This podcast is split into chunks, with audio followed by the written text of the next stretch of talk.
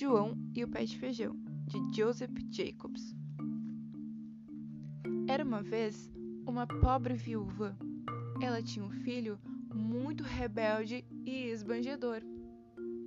O seu pai tinha sido um homem muito rico, até que um dia um gigante roubou sua harpa mágica e a galinha dos ovos de ouro, e o pai acabou morrendo pobre.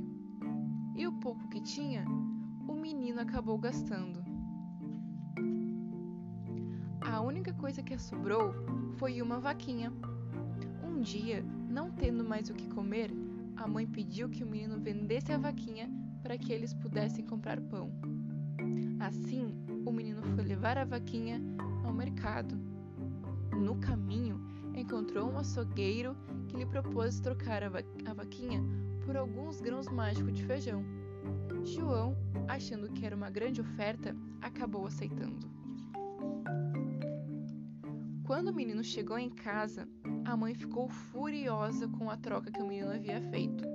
Ela pegou os grãos mágicos de feijão e os jogou pela janela.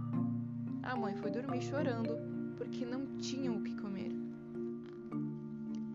Na manhã seguinte, João acordou bem cedo e com muita fome.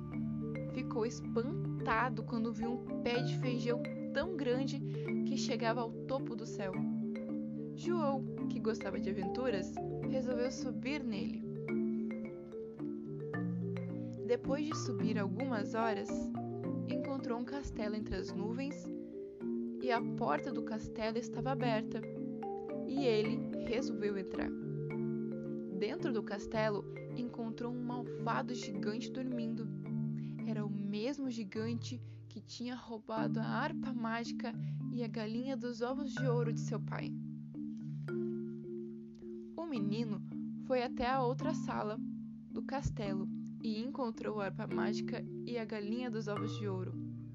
Quando o menino pegou a harpa e a galinha, esta começou a cacarejar e o gigante despertou com um baita barulho.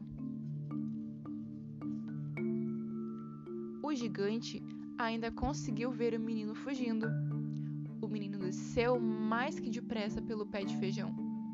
O gigante foi atrás, mas como não tinha a mesma agilidade, o gigante não conseguiu alcançar João. Quando João desceu, ele pegou um machado e cortou toda a árvore. A árvore caiu e o gigante levou um tombo muito grande. Com a queda, o gigante acabou morrendo. João contou a aventura para sua mãe, que ficou muito orgulhosa com a coragem do menino. De posse da harpa mágica e da galinha dos ovos de ouro, João e sua mãe nunca mais sentiram fome. Viveram felizes para sempre.